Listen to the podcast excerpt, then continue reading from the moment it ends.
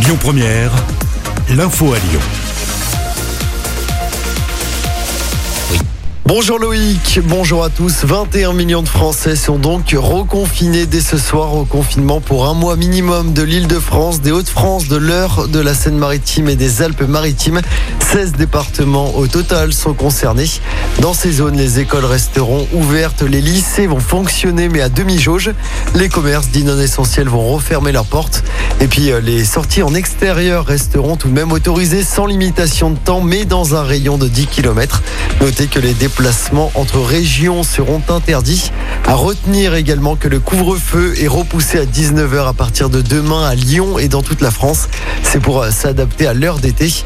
Autre consigne nationale, pousser au maximum le télétravail. 4 jours par semaine, c'est la règle. Dans l'actualité également, la vaccination avec le vaccin d'AstraZeneca va reprendre dès cet après-midi.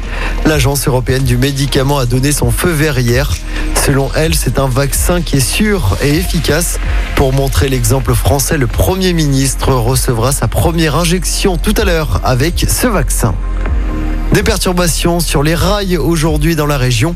C'est à cause d'un mouvement social à la SNCF. Le trafic TER est perturbé à la Pardieu et à Perrache. Les lignes vers saint Grenoble, Valence, Clermont ou encore Bourg-en-Bresse sont notamment concernées. L'actualité locale marquée également par ce drame à Dessines hier après-midi. Un ouvrier de 52 ans qui est tombé dans une machine qui fabrique du béton n'a pas survécu. Il a été enseveli sous plusieurs tonnes de gravier. Une enquête a été ouverte. Une nouvelle grève mondiale pour le climat tout à l'heure un peu de partout en France. À Lyon, le rendez-vous est donné à 14h place Maréchal Lyottès et dans le 6e arrondissement. Le cortège prendra ensuite la direction du parc Sergent Blandan. On passe au sport avec d'abord du basket. Mission quasi impossible pour les filles de Lasvel ce soir en Coupe d'Europe. Elles doivent remonter 28 euh, points face à Sopron. C'est en quart de finale retour de cette euh, édition de l'Euroleague. Début de ce match à 20h05. Et puis en football, début ce soir de la 30e journée du championnat. Au programme Saint-Etienne-Monaco à Geoffroy Guichard à 21h.